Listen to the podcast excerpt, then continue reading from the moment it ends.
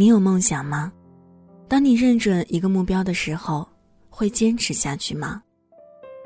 晚间的十点十分，欢迎来到城市默客，在最贴近心房的位置，跟你道晚安。我是一米，今天和你分享的这一封信来自王石。认准一个目标，就坚持下去。那在收听节目的同时，也欢迎通过新浪微博听一米，和我分享此刻你的心情。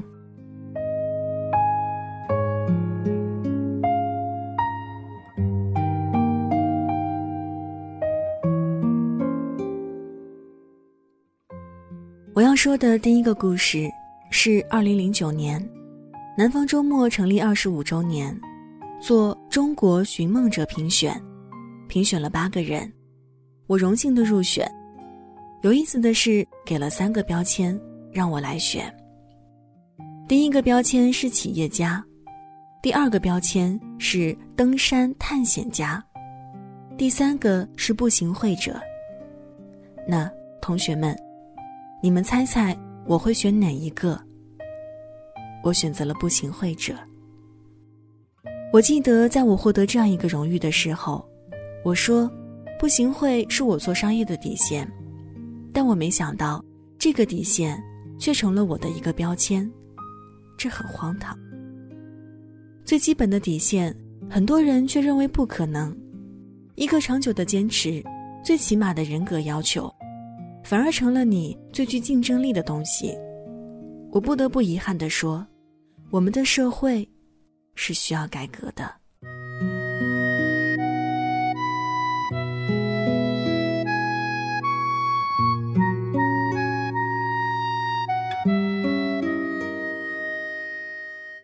我的身体不是很强壮，同学们可能就纳闷了，说：“怎么可能？你的身体不强壮，怎么登上珠峰的？”我说：“正因为我登上了珠峰。”我的身体才强壮了起来。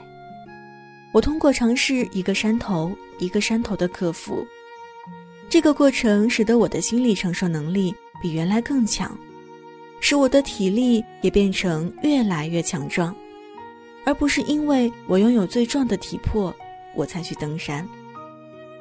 事实上，我有偏头疼，一疼四五天，五官有中耳炎、视网膜炎。鼻窦炎、咽炎，我感到最恐惧的是一九九五年，我突然感到我的左腿剧疼，医生非常清楚地说：“你腰椎间有一个血管瘤，你必须马上减少行动，最好是坐轮椅，否则你可能随时瘫痪。”我当时脑袋一懵，我怎么也没有想到，我四十四岁的时候。正是年富力强的时候，医生宣布我可能瘫痪。所以我想，无论如何，在瘫痪之前，我要去一趟西藏，要去一趟珠穆朗玛峰。二零零三年，我去了西藏，记得在登顶下车的途中，在八千八百米的位置上，天气非常不好，阴天，刮风，下雪。我特别想坐下来，但我受过的登山训练告诉我，我不能坐下来。我要是坐下来，我就起不来了。那一刻，能不能活着回来都不清楚，但那时就有一个愿望：如果我能活着回去，我绝不再返回喜马拉雅山。如果再返回来，我就是王八蛋。我诅咒自己。可安全回来之后，那个诅咒也忘了。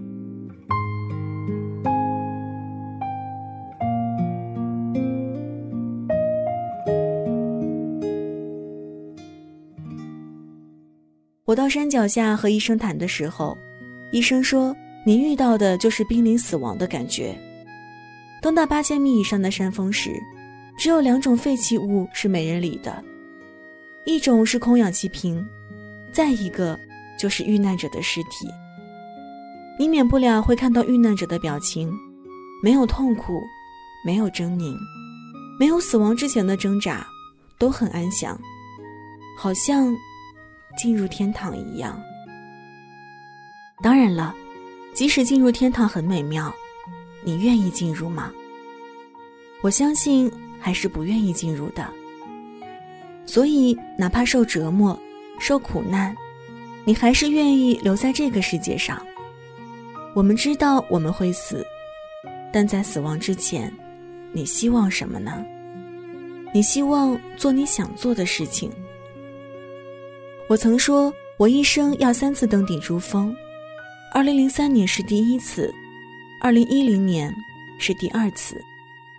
我想，我差不多在我七十岁的时候。也就是二零二一年的时候，我要再登一次顶。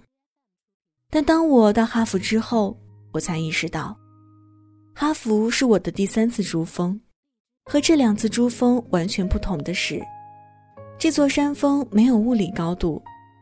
很多人问我，说登珠峰难不难？我说当然难，比想象的还要难。第一个学期特别累。要记太多单词，失眠，想睡也睡不着，做作业做到两点钟，八点钟起来。我曾经几次想打退堂鼓。我想跟同学们说什么呢？人生当中一定要坚持一种自我的不满足，保持着一种好奇心，保持着你对未来的某种期许，坚持就非常重要。胜利往往是在努力一下的坚持之中。我想，我和很多人最大的不同，不在于我比他们聪明，也不在于我比他们更运气。很重要一点，就是我有这样一个认准的目标，坚持下去。一个人的憧憬，隔好远的距离，全在于基本记录里。看天蓝的透明，在白天数星星。谁说我的梦不实际？我深深深呼吸，自己做了决定。我离开我最熟悉的城市，到梦中的北京。我睁大了眼睛。好了，文字就分享到这儿。今天和你分享的这一封信，来自王石。认准一个目标，就坚持下去。送上今天的安可曲《梦想纪念日》。这里是城市默客，每周一、三、五晚间十点十分，用一封信给爱的人道一声晚安。我是一米。节目之外的时间，可以在新浪微博搜索“听一米”给我私信。如果想查询节目歌单，请在微信公众号中检索“一米阳光”，一是依赖的依，米是米饭的米。那现在就要跟你道晚安了，也希望你把这份晚安传递给你爱的人。记得睡前嘴角上扬，这样明天起来你就是微笑着的。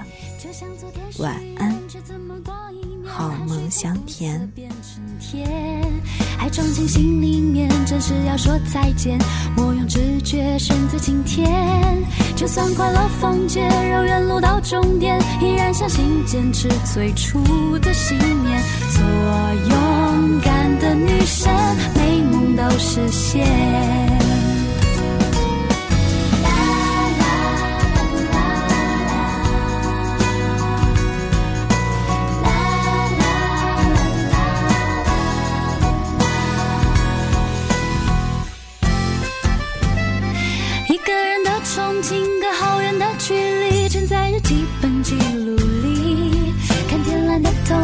在白天数星星，谁说我的梦不实际？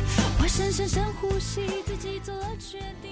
晚上十点，赶回家的最后一班地铁，坐空无一人的公交，寄没有地址的信，拆自己给自己买的礼物，化没有人欣赏的妆。